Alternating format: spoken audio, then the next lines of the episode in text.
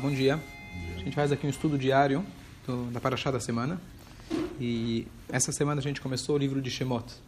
O primeiro livro da Torá descreve a vida dos patriarcas. E o segundo livro da Torá termina completamente, falecem todos os patriarcas, o Yosef, os irmãos. Conhecem um pouquinho da história? E, é, e agora começa a escravidão no Egito. Não é à toa que o livro de Shemot se chama em português Êxodo, certo? Que é, na verdade, a estadia do povo que eles ficaram no total 210 anos no Egito maioria desses anos escravizados, e toda aquela história de Moshe Rabbeinu, como ele foi mandado por Deus para redimir o povo de lá, e a passagem deles de 40 anos no deserto. Esse é o livro de Shemot. Então, hoje a gente vai ler a passagem que ele viu aquela famosa imagem da sarça ardente, aquela, aquele arbusto que pegava fogo, mas o fogo não consumia o arbusto. E eu vou querer transmitir para vocês uma das passagens mais marcantes, talvez, que eu já escutei a respeito de sofrimento. Uma das perguntas que eu sempre falo, que qualquer shiur que eu dou para qualquer público, uma pergunta que sempre volta é por que os justos sofrem? Certo? Essa pergunta, a gente vai ver que, na verdade, não é novidade. Não é a primeira vez que a gente tem essa pergunta. O próprio Moshe Rabbeinu questionou a Deus no dia de hoje. Então, vamos ler. Eu faço a leitura dentro e a gente vai fazendo os comentários. Então, diz para a gente a Torá, se quiser acompanhar. Moshe apacentava o rebanho de seu sogro Itró, sacerdote de Midian. Ele conduziu o rebanho para a margem do deserto e chegou à montanha de Deus na área de Horeb. Então, Moshe era bem no qual que era o ofício dele, qual era o trabalho dele? Era pastor, certo? Diferente do que você pensaria que era negociante, certo? Como um bom judeu. Ele era um pastor. Esse era é, o ofício, na verdade, dos patriarcas e também de Moshe Rabbeinu. Moshe Rabbeinu ele é chamado pastor, não só pastor no sentido literal, mas ele era o pastor do povo judeu. Então, aqui a gente vê uma coisa interessante, que a Torá conta alguns episódios apenas da vida de Moshe Rabbeinu, e depois aparece esse episódio de que Deus escolheu ele para ser o líder, ou, na verdade não o líder daquele daquele povo de Israel daquele momento, mas o líder eterno, o verdadeiro, único, verdadeiro líder do povo de Israel. Todos os outros foram talvez uma cópia de Moshe Rabbeinu. Moshe Rabbeinu é o protótipo de liderança. Então, a Torá contou ontem para a gente alguns episódios da vida de Moshe Rabbeinu. Alguém lembra quais foram os episódios anteriores a esse episódio que Deus apareceu para ele, começa a convencer ele para tirar o povo do Egito? Quais são as histórias que a Torá conta para a gente sobre Moshe Rabbeinu? Alguém lembra de alguma historinha? Ah, então, por que, que ele fugiu para Midian? Então, tem dois episódios que ele conta. Ele viu, na verdade, um ele viu um egípcio batendo num judeu, tá certo? E ele olhou, Vaiar, Kovakor, olhou para os dois lados, viu que não tinha ninguém e ele matou aquele egípcio. Lembra dessa história? Ele pronunciou o nome divino, mágico, e aquele egípcio, caput, morreu. E então esse foi um episódio que a Torá conta pra gente. O outro episódio que ele conta é que, vamos ver se já está aqui, a gente já deu ontem.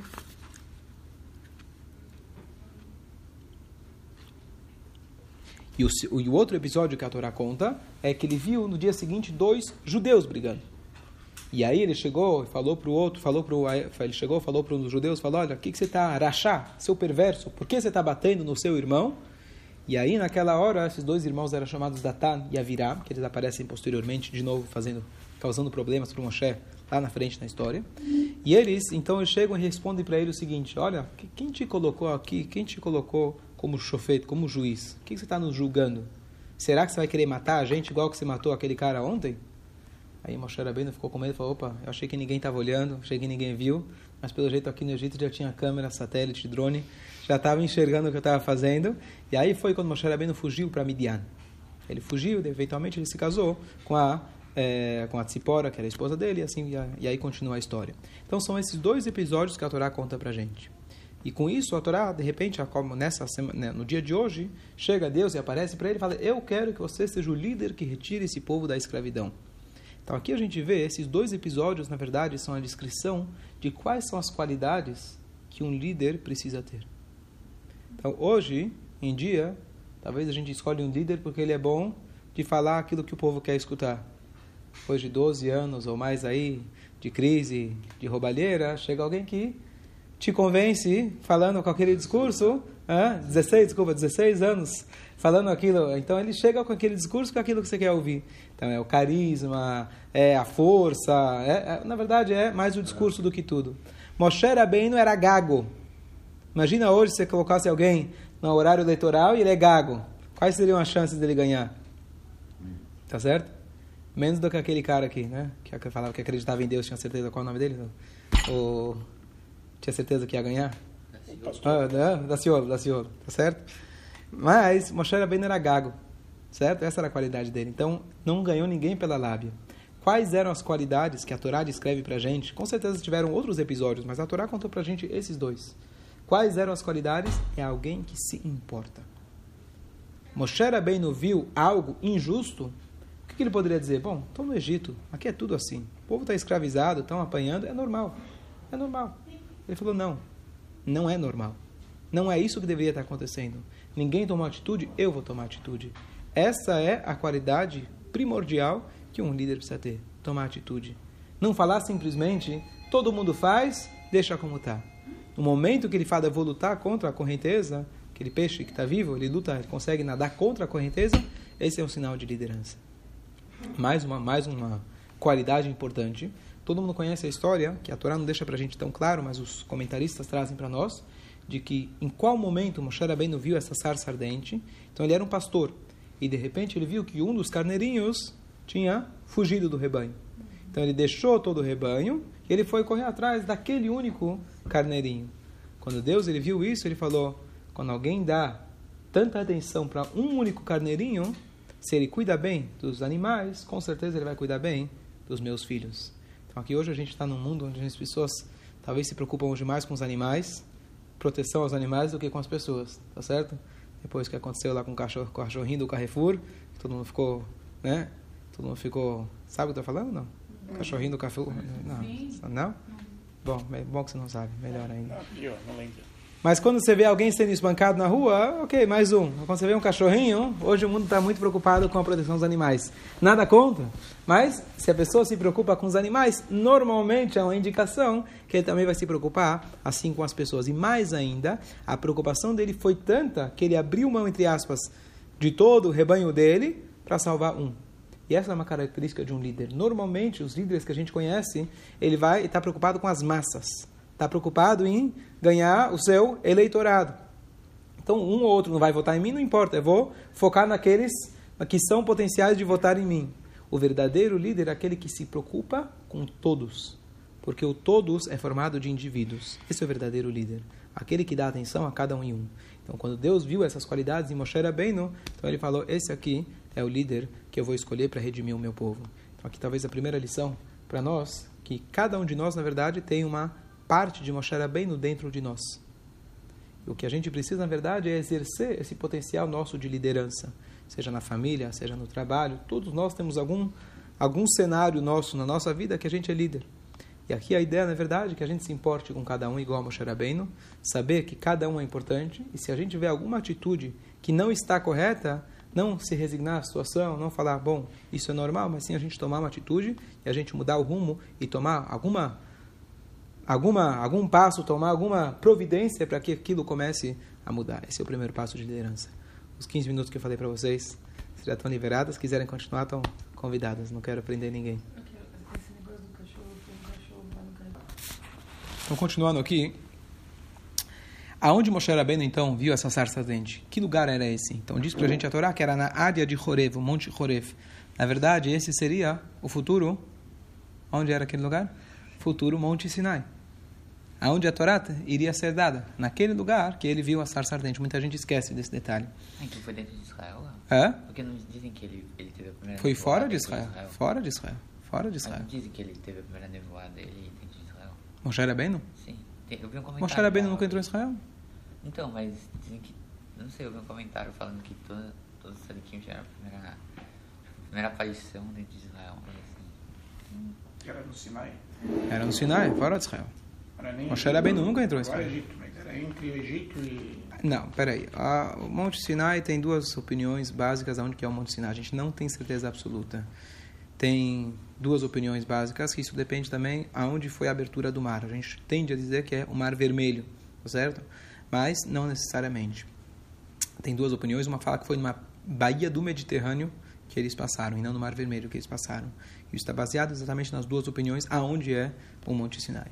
Apesar que hoje tem um lugar turístico assim chamado Monte Sinai, que as pessoas vão lá, mas até aí lugar turístico se faz para ganhar dinheiro, não quer dizer que lá é o Monte Sinai, tá certo? Era entre Egito e Israel, mas a Torá conta para gente que o caminho que eles fizeram era um caminho, não era um caminho reto, não era o caminho mais direto entre Egito e Israel. Eles deram muitas voltas. Deus, Deus ele fez eles darem a volta. Então, qual volta foi essa? Tem alguns desenhos, alguns mapas que a gente tem, mas entre eles tem uma a dúvida muito grande qual foi essa abertura do mar, onde foi. Inclusive, a gente sabe que eles não atravessaram um mar de uma margem até a outra, eles fizeram meio círculo. Então, eles atravessaram e saíram na mesma margem. Tá certo? Ok. Um anjo de Hashem apareceu a ele em uma chama de fogo no meio da sarça. Ele viu que o arbusto estava em chamas, mas que não se consumia. Moshe disse: Deixe-me ir até lá investigar este fenômeno maravilhoso, porque o, porque o arbusto não queima. Deus viu que ele estava indo ver, o Todo-Poderoso o chamou do meio da sarça: Moshe, Moshe. Ele disse e falou: Eis-me aqui. Disse: Não chegue mais perto, tire seus sapatos de seus pés, pois o lugar o qual você está é um, é um sódio sagrado. E disse: Eu sou Hashem, seu pai, o Deus de Abraham, o Deus de Isaac, Deus de Jacob. Então, a explicação literal: Deus aparece para ele nessa sarça ardente, e ele fala para ele: Tira seus sapatos, aqui é um lugar sagrado. E ele fala: Eu sou o Deus de Abraham, Isaac e Jacob. Moshe escondeu a face, pois ele temia olhar para Deus. Deus disse: Eu tenho visto o sofrimento do meu povo no Egito, e eu tenho escutado os seus gritos causados pelos seus capatazes, pois eu estou ciente do seu sofrimento. Eu descerei para livrá-los das mãos dos egípcios, eu os tirarei dessa terra para uma terra boa e espaçosa, para uma terra em, em, que jorram leite e mel, território dos nanitas, retitas, emoritas, perizitas, revitas e Yevusitas.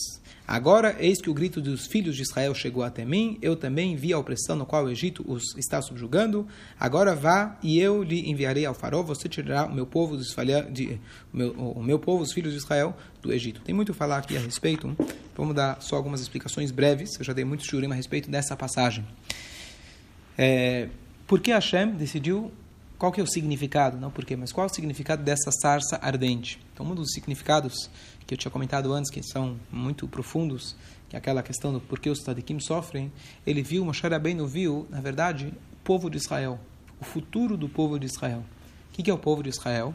É uma sarça, certo? Como se fosse uma árvore, que ela foi queimada ao longo de todas as gerações, fomos sempre perseguidos ao longo, infelizmente, da maioria das gerações, mas esse fogo nunca nos nos consumiu. A gente nunca, Baruch Hashem, foi extinguido. Diferente de todos, as, dos, todos os impérios que, inclusive, a maioria, muitos deles estavam conquistando todo o mundo, certo? Pega os babilônios, os bizantinos, pega os romanos, todos os grandes impérios, Napoleão e até a Rússia comunista, até o Imar Shemó, etc., aquele nazista alemão, tá certo? Todos eles, cadê? Todos eles, como alguém falou uma vez, eles estão, você quer pesquisar onde eles estão? Eles estão no Wikipedia. Onde estão os judeus? Eles inventaram o Wikipedia. Certo? Então, Moshe Rabbeinu questionou a Deus, conforme essa simbologia, ele questionou a Deus, falou, o que, que significa isso? Por que você está fazendo isso? Que, que lugar que é esse? Ele falou, Moshe Rabbeinu estava ocupado, como eu falei antes, ele era um líder. Ele era um, normalmente ainda era um pastor. Ele foi lá salvar o carneirinho. Você vê, né, de repente, você está, tá, tá, você está é, viajando, fazendo aqui uma, uma, uma entrega né, de uma mercadoria sua. No trânsito, de repente, você vê alguma coisa que está pegando fogo, Deus nos livre. Se você é um bom trabalhador, você não vai parar e ficar olhando o incêndio, você vai continuar o teu trabalho e acabou. Especialmente Moshe Rabbeinu, que a gente falou que ele tinha tanto cuidado com o trabalho dele, ele zelava pelo trabalho dele. Então o que, que de repente ele para o trabalho dele? Se ele foi salvar aquele carneirinho, agora tinha dois problemas. Tinha um rebanho que estava esperando ele e tinha um carneirinho que estava perdido, tá certo? Então, que história é essa? No meio de tudo isso ele para para observar. Então, com certeza Moshe Rabbeinu viu que tinha algo a mais. Não era simplesmente ele viu uma um negócio pegando fogo. Ah, então, que seja, que não esteja consumindo. O que ele enxergou não era simplesmente o aspecto físico daquilo, mas o simbolismo daquilo mais profundo. E um dos simbolismos seria o sofrimento é, ao longo das gerações do povo judeu. O que, que Deus respondeu para ele? E essa passagem logo mais vai se repetir também numa outra forma, que ele pergunta sobre o sofrimento do povo judeu. E aí ele fala, ele fala o seguinte: é, o que, que Deus fala para ele? Tire seus sapatos, esse é um lugar sagrado. Ou seja, você está querendo entrar numa questão sagrada. O que, que significa sagrado, kadosh em hebraico? Sabe o que é sagrado? O que, que é algo sacro? Sagrado, kadosh em hebraico é muvdal, algo separado, algo que está acima. Não é algo cotidiano, não é algo ordinário, é extraordinário. Kadosh é uma coisa que está fora da curva. Isso é Kadosh. Então Deus respondeu para ele esse terreno, esse âmbito, esse tipo de pergunta que está fazendo é Kadosh. Em outras palavras, não lhe, não lhe condiz. Tire seus sapatos. Ou seja, saia da onde você está. Você tem que se desligar um pouco dessa questão, porque. Ou. Outra, tem algumas explicações em relação a isso, mas a ideia é que isso pertence a mim. Eu sou quem dei a vida, sou eu que tiro a vida. E eu sei o mistério de tudo isso. Então Moshe Rabbeinu questionou a Deus e ele não teve a resposta. Então se ele não teve a resposta, a gente não tem a resposta também. O que cabe a nós não é saber por quê, mas sim para quê. O que, que a gente pode fazer, o que, que a gente pode fazer para melhorar e, se Deus quiser, ter mais alegrias, mais coisas boas. Tá? Eu não vou me elaborar tanto nesse assunto, já expliquei inúmeras vezes essa passagem, vou seguir um pouco adiante. E aí, o que, que significa que Deus ele fala, ó, agora eu vi, certo? Depois de 210 anos, eu vi que o povo está sofrendo. Está sofrendo faz tempo, né? Mas agora, dentro da escravidão, que Deus já, inclusive, já havia previsto, tinha falado para Abraão vindo anos antes, falou, olha, os teus netos serão, seus filhos serão escravizados numa terra estranha. Aqui, na verdade, o, o, a escravidão foi pior, entre aspas, daquilo que foi previsto.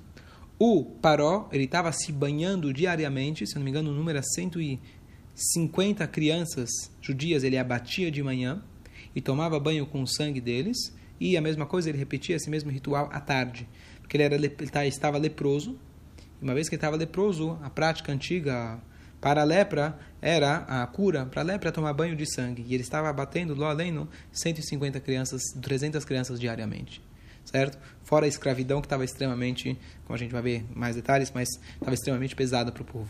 Então, quando chegou nesse ápice, então Deus falou: Eu agora eu quero te enviar para você tirar o meu povo. Bom, então teoricamente Deus chega e fala para você: Imagina Deus chega e fala para você: Olha, é, tem judeus que estão na Coreia do Norte, tá certo? Eu quero os judeus ou qualquer pessoa que esteja lá, eu quero te mandar lá, eu vou te proteger você vai lá ter que negociar com Kim, qual é o nome dele? Kim Jong-un. Kim Jong-un.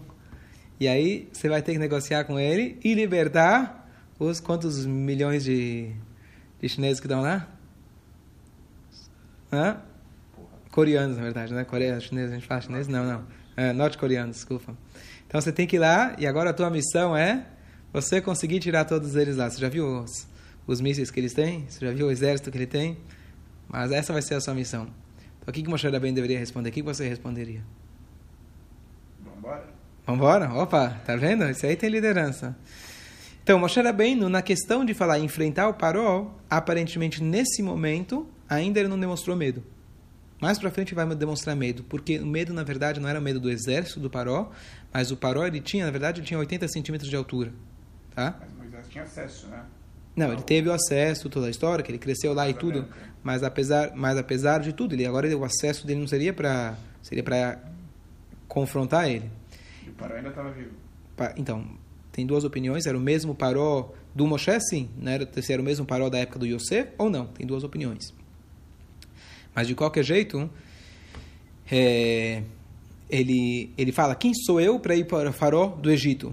como posso tirar os filhos de Israel? Então Deus ele fala, eu vou estar com você. Tá certo? Então na questão de medo, de enfrentar, não era a questão. Imagina que se Deus chegasse para mim hoje, acho que a questão seria como eu, um único ser humano, conseguir, vou conseguir fazer isso. Mas a, Deus vai negociar, Moshe vai ficar entre aspas, negociando com Deus e recusando o pedido de Deus, não pela questão dele ter medo de fazer, porque uma vez que ele sabe que ele está com Deus, vai dar tudo certo.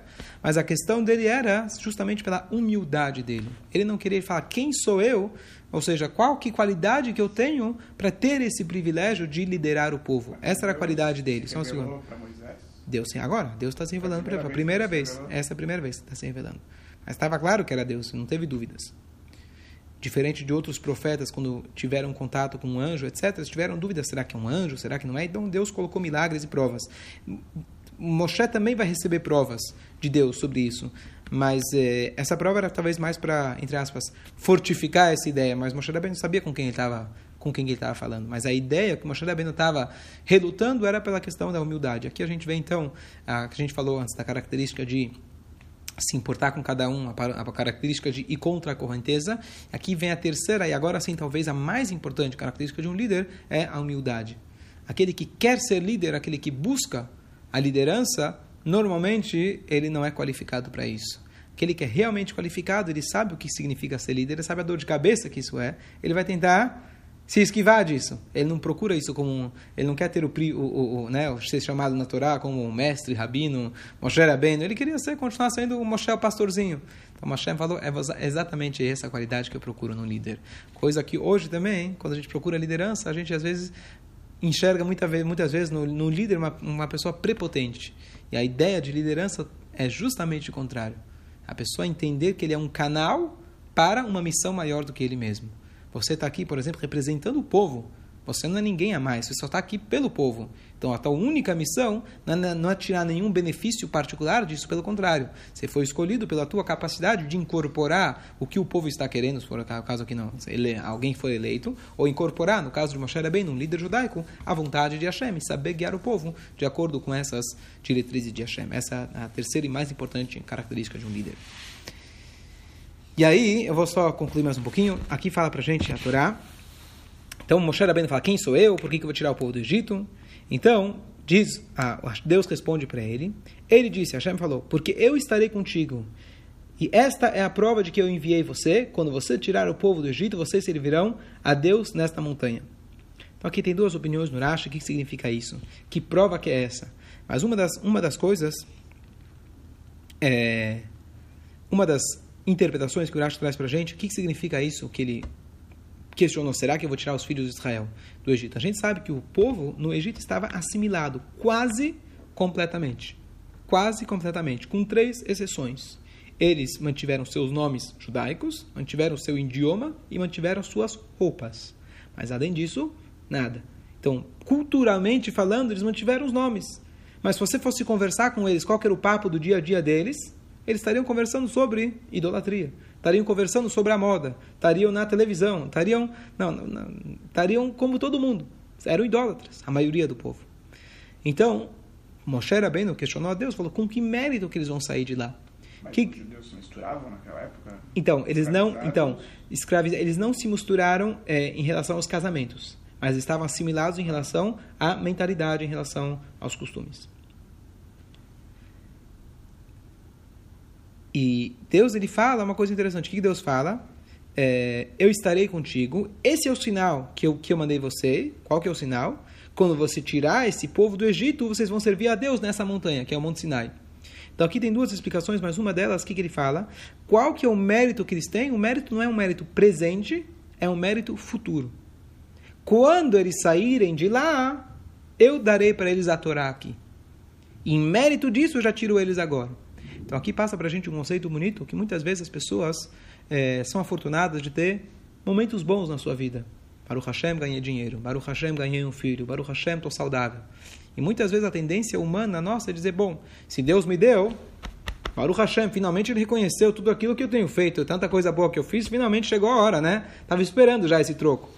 Esse não é o aspecto humilde, não é o aspecto judaico que a gente tem que encarar. A gente tem que falar o contrário. Se Deus me deu, na verdade, Ele me deu um crédito. Merecer, quem sou eu para dizer que eu mereço? O que eu preciso pensar, na verdade, Ele me deu um crédito. Ele me deu um empréstimo. Agora, o que eu preciso fazer? Começar a trabalhar para pagar aquilo que Ele me deu. Então, Deus ele foi lá e falou, olha, eu vou fazer o contrário. Eu vou tirar o povo de lá sem méritos. Mas depois eles vão adquirir os seus méritos quando eles saírem do Egito e vierem me servir aqui nessa montanha. Essa é uma das explicações bonitas. E uma outra interpretação que o Rashi traz, ele fala o que, que significa que esse é o sinal. O sinal é a própria sarça ardente. O que, que significa a sarça ardente? Da mesma maneira que a sarça está fazendo o que eu pedi a ela, ela está queimando mas ela não está se prejudicando, não está se consumindo, eu vou também colocar você na boca do leão, vou te colocar dentro da fogueira lá com paró, mas não se preocupa que você vai sair ileso. Então, esse é outro sinal que Deus está dando para ele. Agora, concluir com essa passagem fantástica, fala para gente, Moshe disse a Deus, quando eu for aos filhos de Israel e disser, o Deus de seus pais me enviou a vocês, eles me perguntarão, qual é o seu nome? O que deverei lhes dizer? Deus falou a Moshe, eu serei quem eu serei. E disse, isto é o que você deve dizer aos filhos de Israel, eu serei, enviou-me a vocês. Último versículo, Deus disse ainda a Moshe, você deve dizer aos filhos de Israel, Deus, Deus seus pais, Deus de Abraão, Deus de Isaac, Deus de Jacob, me enviou a vocês, este é meu nome eterno, é assim que eu devo ser recordado por todas as gerações. Então, a pergunta é o seguinte, o, o, o, o Moshe Rabbeinu faz aqui uma pergunta aparentemente muito esquisita. Fala, olha, eu vou chegar lá, Falei, falar para eles que eles agora vou tentar trabalhar agora começar a fazer o processo para eles poderem serem saírem da escravidão. E aí eles vão me perguntar quem foi que te mandou, que nome, qual é o nome dele, de, desse Deus que te mandou. E aí o que, que eu respondo para eles? Então Deus responde: ó, meu nome é serei, serei quem eu serei. Essa é a resposta. Então qual é o diálogo aqui entre Moshe? Qual é a pergunta de Moshe e qual é a resposta de Deus? Se alguém chegasse, você está preso, Deus nos livre. Se alguém chega lá pro Lula e fala: Eu vim aqui abrir, a, abrir a, a grade, as grades para deixar você ir para casa. Não, não, não quero sair. Eu preciso teu RG, teu CPF, teus antecedentes criminais para eu saber quem é você que está me libertando. Alguém faria esse tipo de pergunta? Os judeus. Hã? O povo judeu. O povo judeu faria a pergunta, sempre faz pergunta. Alguém está te libertando, ele está dizendo que ele vem em nome de Deus. Na hora do desespero, vai quem for. Será que não tiveram Tá certo? que tentaram? Que tentaram? Essa é uma boa pergunta. Eu acredito que não. No Egito eu acredito que não. Ao longo do Galut, sim. Posterior é interessante. Aquela shurim que eu já dei a respeito do falso Messias. Tá certo? Então você precisa dar provas. Você precisa mostrar quem se você é um profeta para realmente fazer isso. Senão Deus nos livre. Pode acontecer vários desastres como aconteceu na história. Mas, aparentemente, mas justamente, olha que interessante. Os falsos Messias eles tiveram sucesso porque o povo estava em desespero. Talvez aprenderam para o futuro para talvez não repetir o erro. Mas não existia maior desespero do que estava 200 anos escravizado. Teu avô já era escravo. Então, se Moshe Rabbeinu chegou, mostrou um milagre, dois, acabou. Por que você saber qual o nome de Deus?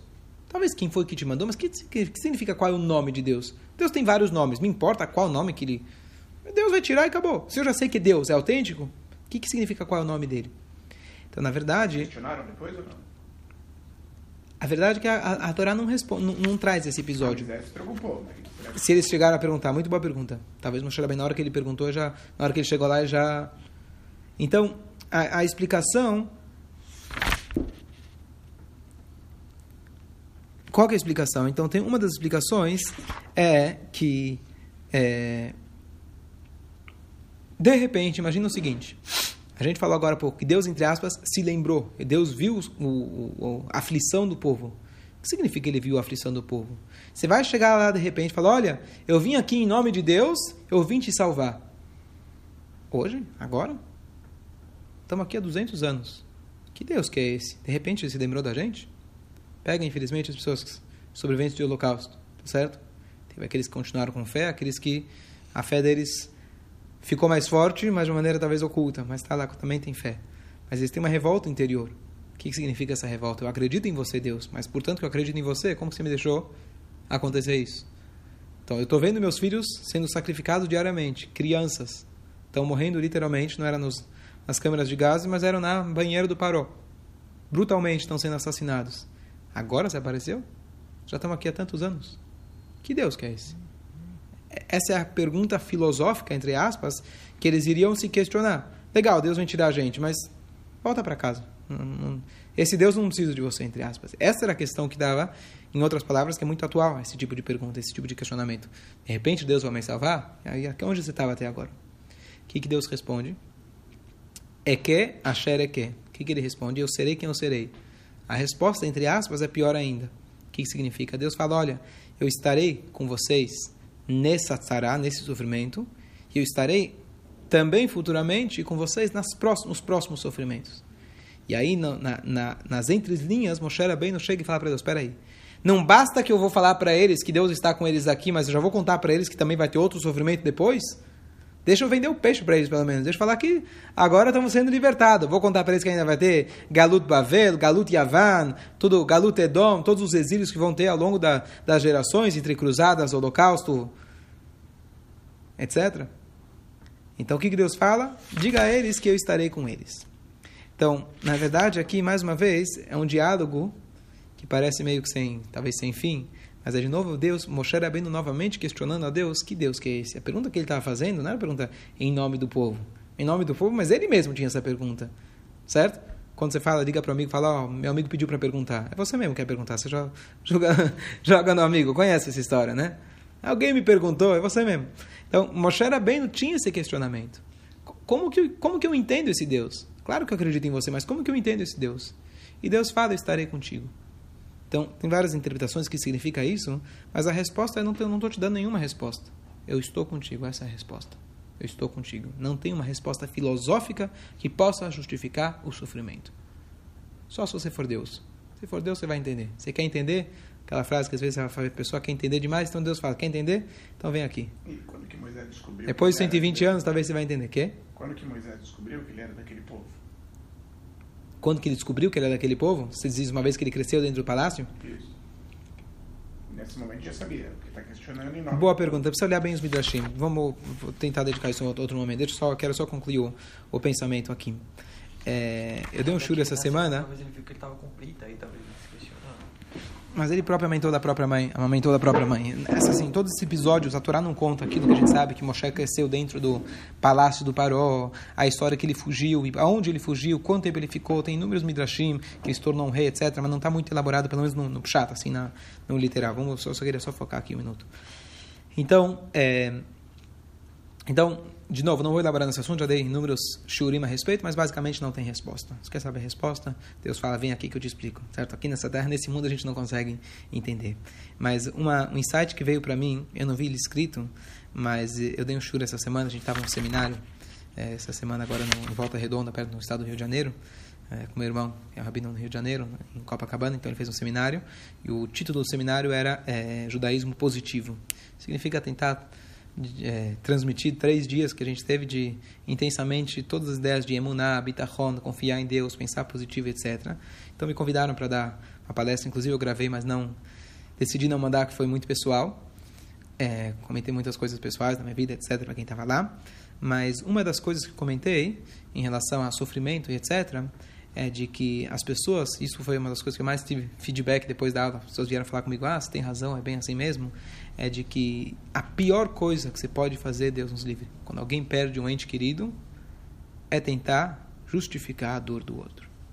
Mesmo que seja com aquelas explicações que são verdadeiras, judaicas, autênticas, mas na hora da dor do outro. Você falar, é, Deus sabe o que faz, tem aqueles que são mais cabalísticos que falam, não, tem o Gilgul, né, a gente vem aqui várias almas, veio consertar alguma coisa. Tudo isso é verdade. Mas é verdade no momento adequado. O momento da dor é o momento da dor. Inclusive, a lei fala que os primeiros três dias é proibido, você não, não é proibido, não se consola a pessoa. Está muito fresco. Nem o consolo judaico. Durante o momento do enterro, quando o morto jaz na sua frente, diz o a voto, você não deve consolar a pessoa. Então, eu entendo que na questão do morto jaz na sua frente, para alguns isso pode durar muito mais do que três dias. A ideia, a dor, o sofrimento, então é extremamente insensível. Eu digo isso que eu aprendi, inclusive como rabino, tá certo? De que às vezes a gente tenta, alguém vem na sinagoga, coitado, etc. A gente tenta falar a parte, a visão judaica. A visão judaica é a visão judaica, mas essa mesma visão judaica fala para a gente que a gente tem que ter o respeito, o que é Deus falou para Moshe Rabbeinu, que esse é um lugar sagrado. Não lhe condiz. Muito menos quando você mesmo Baruch Hashem, não sabe o que é dor. Então você nunca esteve nos sapatos do outro. Mas bem, Deus falou para ele: tira esses sapatos. Com esses sapatos você não consegue enxergar, você não consegue entender. Então a ideia é você se colocar no lugar do outro. Então eu dei essa explicação e muita gente vai falar para mim: é verdade. Eu tive um amigo, quando alguém falou, perdi minha esposa, Deus nos livre, alguém comentou. E eu tive um amigo que veio, ele ficou comigo vários dias. Só isso que ele fez. Em nenhum momento ele veio me falar: ah, por isso, por aquilo, me questionar. Ele simplesmente esteve lá com um amigo. Falou: isso foi a melhor coisa que aconteceu. Outra pessoa veio falar, ele é um professor, rabino, ele falou também, tive uma pessoa que perdeu alguém jovem, e em algum momento comentei alguma coisa, e ele falou, um segundo depois que eu comentei, pela reação da pessoa, me arrependi profundamente de ter cogitado falar alguma coisa. Mais, mais uma pessoa também comentou a mesma coisa. Então eu vi que teve, teve muito feedback e a gente acaba se enganando. A gente, normalmente, todo mundo se torna o filósofo, o advogado divino. Você não tem a função de ser advogado divino. Então foi isso que eu falei. Ontem, eu estava pensando nessa paraxá. E aí eu me toquei que é exatamente essas, essa é minha interpretação, mas é exatamente essas palavras de Deus. Quando Moshe Rabbeinu questiona Deus, fala, que nome que você tem? Que Deus é esse? Onde você estava até agora? O que, que Deus fala? Estou contigo e estarei contigo. Quando alguém virar para você e falar, desesperado, por que isso? Por que, que eu estou sofrendo? Só tem uma resposta. Não é resposta, mas só tem uma reação que a gente tem que ter. Estou contigo. Fique ao lado daquela pessoa. Olha o que Deus fala. Eu serei. Eia tem duas traduções. Errei, eu serei quem eu serei. Ou estarei. Certo? Eu estou, eu serei quem eu serei. Eu estou contigo. Como Rash fala, estou com imam, eu estarei com você nesse sofrimento, no sofrimento, no próximo sofrimento. É o abraço. É você abraçar aquela pessoa. Não seja estúpido, desculpa a palavra, de falar qualquer coisa. Esteja com a pessoa. Esteja ao lado. Sirva comida, pergunte se ele quer comer alguma coisa, pergunte se ele dormiu. Seja um amigo, só isso. Essa é a resposta. Essa não é a resposta, mas essa é a atitude. E é isso que a pessoa precisa e é isso que a pessoa está procurando. Ninguém precisa explicação filosófica. Dez anos depois, a pessoa quer entender, mas como na visão judaica é possível que isso aconteça, você pode sentar, filosofar, e mesmo assim, Deus fala que esse é um lugar sagrado. Mas nem para você comentar de dizer que a gente não entende os caminhos de Deus, tá, você já está dando como uma explicação. Não, para explicar que eu não entendo, porque Deus, Deus não respondeu isso. Deus falou o quê? Estou contigo. Dá um abraço para aquela pessoa. É isso que as pessoas estão procurando. Você que comentou agora há pouco que perdeu uma mãe, não é verdade? Na verdade, a mãe do. Eu perdi em 2015. Então, certo? Então, não é esse o sentimento? Você não quer explicação filosófica, concorda? Então, só, só para concluir, eu estou gravando. Então, que a Hashem dê para a gente, já a gente já teve muito galuto, muito sofrimento, mas que a Hashem possa trazer Mashiach em breve e a gente vai encontrar a Deus e sentir o abraço dele verdadeiramente.